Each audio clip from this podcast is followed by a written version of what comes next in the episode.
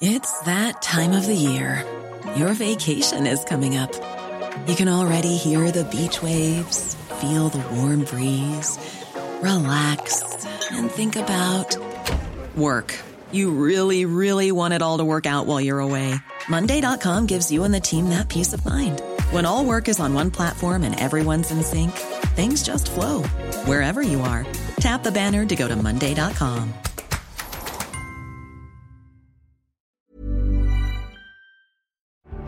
Domingo Soriano, buenas noches. ¿Qué tal, Brandao? Juan Ramón Rayo, buenas noches. ¿Qué tal? Buenas noches. A ver, Juan Ramón, necesito que eh, se lo expliquéis de la manera más simple a los oyentes eh, para que todos lo entendamos. ¿Puedes explicar por qué el resto de los españoles le vamos a pagar eh, la cuenta de las pensiones a los ciudadanos del País Vasco, Rayo? Bueno, pues por una razón muy sencilla. En el, hasta el año 2021, el déficit de la seguridad social, en torno a 40.000 millones de euros, era deuda de la seguridad social. Y la seguridad social es una administración pública e independiente que tiene unos ingresos, que son los ingresos de los cotizantes, de los trabajadores que cotizan, y unos gastos, que son las pensiones que eh, reciben los pensionistas, fundamentalmente. Eh, con lo cual, si tú tienes un déficit, en algún momento tienes que recortar por alguno de estos dos lados. O subes las cotizaciones sociales o bajar las pensiones. O recortas otros gastos eh, que no estén exactamente vinculados con el pago de pensiones, pero que sí sean eh, gastos relacionados con, con, el pago de las mismas, ¿no? Por ejemplo, la administración de la seguridad social, el personal de administración. Bien, hasta el año 2021 ese déficit, que insisto, llegaba a 40.000 millones de euros, lo asumía la seguridad social y por tanto lo asumían todos los españoles como cotizantes o todos los españoles como pensionistas, porque la seguridad social es una caja única y por tanto eh, aplicable a todo el territorio español sin distinciones. Bien, a partir del año 2021 esos 40.000 millones de déficit se traspasan como gastos por ser supuestamente gastos impropios de la seguridad social a la Administración Central del Estado, a los presupuestos generales del Estado. En principio debería ser un mero cambio contable, pues si en lugar de que el déficit lo tenga una administración, la Seguridad Social lo tiene otra. Es un cambio de la bolita, pero la bolita sigue estando ahí. Ahora bien, hay una diferencia muy importante. Hombre, ya de entrada hay una diferencia y es que eh, el, el agujero de los presupuestos lo pagamos todos los contribuyentes, sean cotizantes a la Seguridad Social o no, y lo pagamos sin devengar un derecho a pensión. O sea, esa es una primera eh, diferencia que nos afecta a todos. Pero por la que me preguntas es otra que es muy relevante. Y es que el presupuesto general del Estado, los gastos de la Administración Central del Estado, no lo soportan dos administraciones territoriales, que son el País Vasco y Navarra, que tienen su concierto económico y que, bueno, para supuestamente resarcir aquellos gastos que la Administración Central ejecuta en esos territorios abonan anualmente un cupo. Entonces, efectivamente, si el cupo reflejara el gasto que de verdad reciben estos territorios de la Administración Central del Estado, pues todos contribuiríamos. Pero durante mucho tiempo ya hemos eh, hablado que el cupo, al ser un cupo político, eh, negociado políticamente, es muy probable que esté inflado a la baja. Pues bien, a partir de ahora no es que sea probable que esté inflado a la baja, sino que está a todas luces infladísimo a la baja. ¿Por qué? Pues porque em, en la medida en que no se ha incrementado el cupo para mm, cubrir esos 40.000 millones de euros que hasta ahora compartían solidariamente vascos y navarros por ser un agujero de la seguridad social, como no se ha elevado el cupo para que también lo soporten los contribuyentes vascos y navarros, eh, pues entonces ese agujero lo cubren todos los españoles eh, sin que eso se refleje ni en mayores cotizaciones a la seguridad social de vascos y navarros, ni menores pensiones de vascos y navarros. ¿Y esto a cuánto asciende?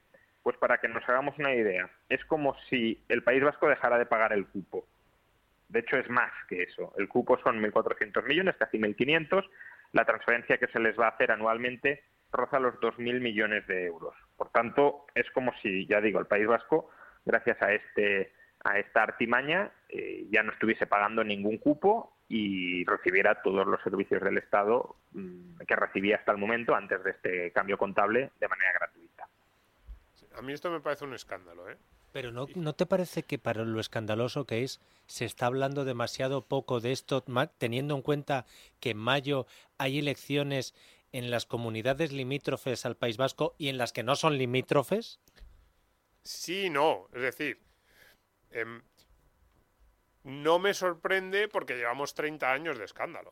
O sea, que el cupo está mal calculado desde hace dos décadas, que los expertos, a mí el que más me gusta seguir, Ángel Fernández, presidente de, eh, FEDEA, em, Ángel de la Fuente, perdón, de, de FEDEA, em, lo han dicho una y otra vez, el cupo está mal calculado y favorece de forma sistemática al País Vasco y perjudica al resto. Eh, quiero decir, pues, llevamos 20 años eh, leyendo a los que más saben y Ángel de la Fuente el que más diciendo esto. Entonces, si en los últimos 20 años no se ha generado escándalo, ahora es simplemente, es verdad que ahora la cantidad es tan exagerado, o sea, es, es tan evidente que ese cambio entre las cuentas de la seguridad social y del Estado, que yo he dicho muchas veces que es puro trilerismo presupuestario, es nos quieren decir que ya no hay déficit de las pensiones y lo que hacen es llevárselo a los presupuestos generales. Las obligaciones del Estado español no cambian, siguen siendo las mismas, los ingresos del Estado español no cambian, siguen siendo por impuestos y por cotizaciones los mismos, pero esa es la discusión de las pensiones, es el trilerismo presupuestario con el que nos quieren un poco engañar.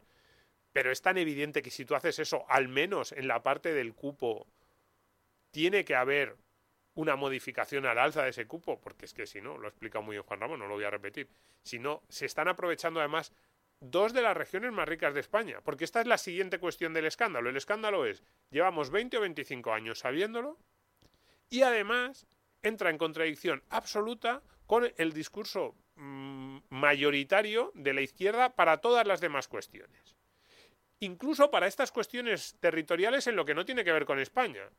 Es decir, eh, cuando es cierto que han pasado unos años, pero cuando la Lega Norte en Italia empezó a tener cierta mm, preponderancia o incluso algún otro movimiento regionalista, también en Bélgica, por ejemplo, en Flandes, la acusación siempre fue la misma.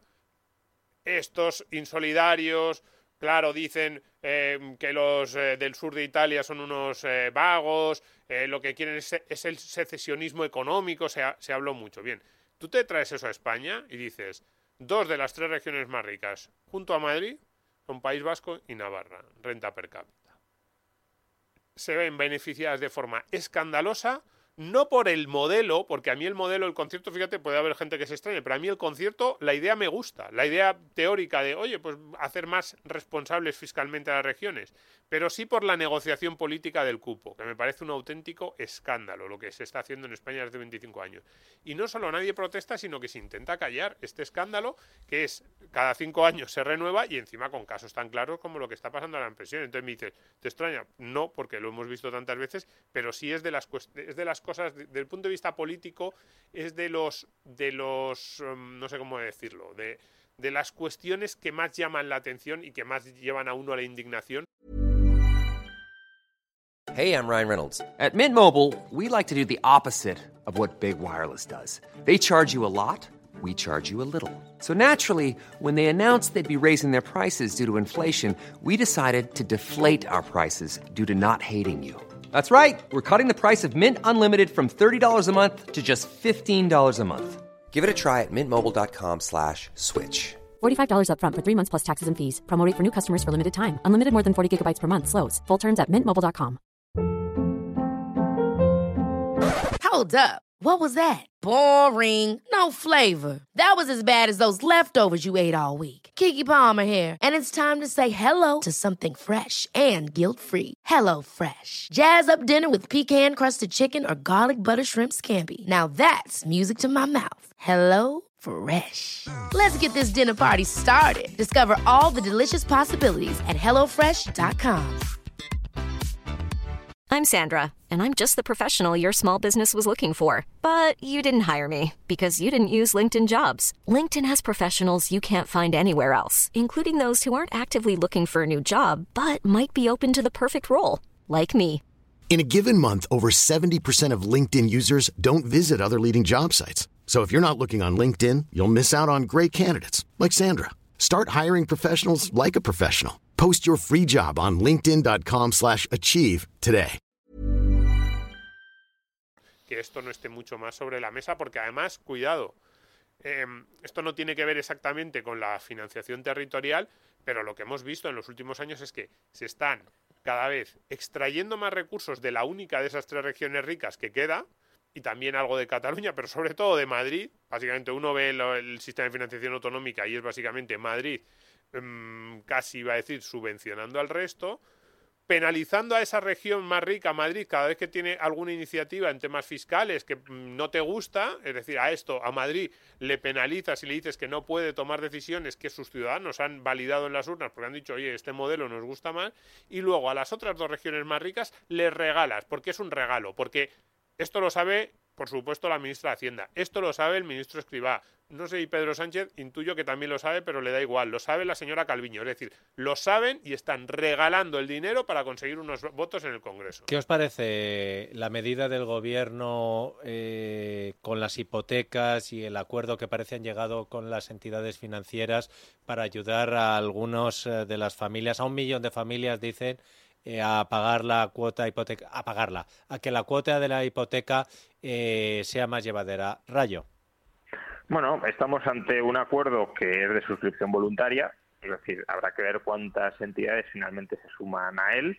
De momento sabemos que se ha sumado CaixaBank, no lo olvidemos porque el Estado es el principal accionista, con lo cual ahí, claro, juega con pólvora del rey. Eh, veremos otras entidades. Es probable que por buscando buena reputación eh, acepten sumarse a este acuerdo, pero no perdamos de vista que es un acuerdo que en última instancia lo que hace es incrementar la deuda del hipotecado en lugar de concentrar, la, eh, de, concentrar los pagos mayores en el presente, se trasladan esos pagos mayores al futuro, confiando en que los tipos de interés bajen al, a futuro. Eh, o, bueno, también facilita conversiones de tipo variable a tipo fijo, que eso, pues si económicamente se lo pueden permitir las familias y quieren blindarse frente al riesgo de futuras subidas de tipos, pues puede tener un mayor sentido, pero es, es una conversión que las entidades financieras ya ofrecían hasta el momento. Es decir, tampoco es que sea una conversión en condiciones privilegiadas. Pero, como digo, si, si la estrategia es, como parece ser principalmente, trasladar pagos presentes a futuros, lo que hacemos es inflar todavía más la pelota de la deuda futura, esperando a que los tipos variables no sigan subiendo en el futuro. Y claro, a ver si así compensamos, ¿no? Si bajan, si baja el Euribor dentro de 10 años, aunque tenga que pagar lo que no he pagado ahora, pues me compensa la bajada del Euribor con, con la subida de la cuota por el aplazamiento al que, al que, al que he llegado ¿no? con la entidad. Pero claro, pensemos que a lo mejor dentro de 10 años el Euribor no está a niveles mucho más bajos y en tal caso pues tendrían que pagar el tipo de interés que ahora mismo dicen que no pueden pagar o que tienen dificultades para pagar más todo lo que hayan dejado de pagar en el presente. De ahí que que bueno, pues son medidas típicas que la banca ya viene en gran medida ofreciendo a aquellos hipotecados que no pueden pagar, porque no, no perdamos de vista que la banca lo último que quiere es que haya impagos y quedarse con el inmueble. Si una persona de verdad no puede pagar, la banca le suele ofrecer alguna alternativa como las que digamos ha aprobado o ha acordado el Ministerio de Economía para ver si, si sigue pagando y, trasladar lo que no paga hoy a futuro. Y precisamente porque bueno, no tiene mucha más sustancia que aquello que las entidades ya habrían podido acordar por sí mismas, eh, precisamente por esto y también probablemente porque ya estemos en, pre-campaña electoral, pero Podemos ha desmarcado por entero, ha dicho que esto no vale para nada, que, que, es una casi casi una estafa, incluso incluso Yolanda Díaz, que ahora juega la carta de ser no de izquierda tan radical como, como Podemos, sino pues de, izquierda más centrada, también ha dicho que el acuerdo le parece muy insuficiente. Pues bueno, estamos viendo que, insuficiente desde sus estándares es que no es una barbaridad, claro. Sí, yo tenía más o menos lo mismo, tenía que apuntado, el acuerdo no es malo porque prácticamente no aporta nada, es decir... O sea, es humo.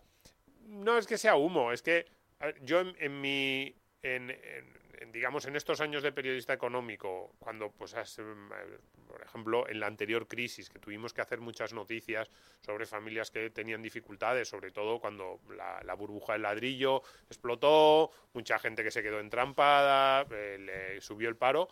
Yo lo que me encontré cuando fuimos a hacer noticias pues de personas en situación de vulnerabilidad o cuando ibas a hablar con los bancos es que este tipo de acuerdos, como decía Juan Ramón, eran bastante habituales. Es decir, no sé si exactamente con las mm, normas perdón, con las normas, con las cláusulas que ha pactado el gobierno, pero bastante habitual, pues eso, darle un periodo sin pagar el principal, eh, ampliar los plazos de la hipoteca, es decir, el banco trataba de que tú no entrases en mora.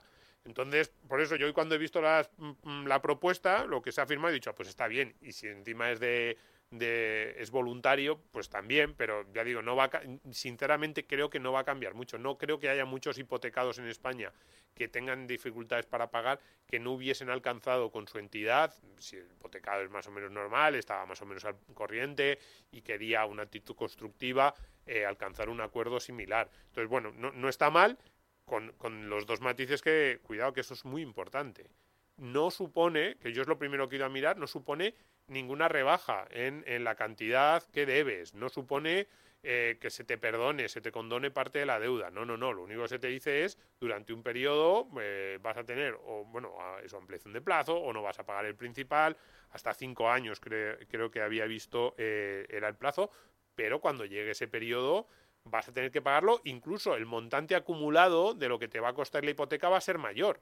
Eh, esta simulación que a veces hacen los bancos que te dicen, tanto has pagado, tanto era el principal y tanto en intereses, pues el montante final va a subirte. No, a mí no, me parece mal porque, bueno, estás pidiendo que durante unos años no tengas que pagar la cuota a la que te habías comprometido, pero que lo sepamos. Y, la segunda parte, que es muy importante desde el punto de vista político, cuidado si eh, yo creo que hoy Podemos ya ha empezado a mover esto y a mí no me extrañaría que fuera una de las banderas de Podemos en las próximas semanas, meses, pues un tema muy potente de Pedro Sánchez llega a un acuerdo con los bancos, que es la nada, o Nadia Calviño en este caso, además la, la, la, posicionan como la mala del gobierno, la representante del capital, y que Podemos haga ruido por ahí y cuidado, según nos vamos acercando a campaña electoral, si el Uribor sigue disparado, que no haya un movimiento en el PSOE de, oye, tenemos que hacer algo que sea más que cosmético. Yo, siempre he dicho que es para mí el gran riesgo, porque cuidado, también decimos, si tú, aquí hay dos, o haces algo relativamente cosmético, o que, esto yo no diría que es cosmético, pero que desde luego no baja las deudas en el montante total de las familias y lo van a tener que seguir pagando con otras condiciones, o si tú tocas eso, que es lo que realmente Podemos y la extrema izquierda quiere, que es decir, con donaciones de deudas más o menos masivas, entonces lo que tiene es un problema de solvencia para la banca, claro. Juan Ramón Rayo, un abrazo fuerte. Un abrazo, hasta la semana que viene. Ever catch yourself eating the same flavorless dinner three days in a row? Dreaming of something better? Well, HelloFresh is your guilt-free dream come true, baby. It's me, Kiki Palmer. Let's wake up those taste buds with hot, juicy pecan crusted chicken or garlic butter shrimp scampi. Mm. Hello Fresh. Stop dreaming of all the delicious possibilities and dig in at HelloFresh.com. Let's get this dinner party started.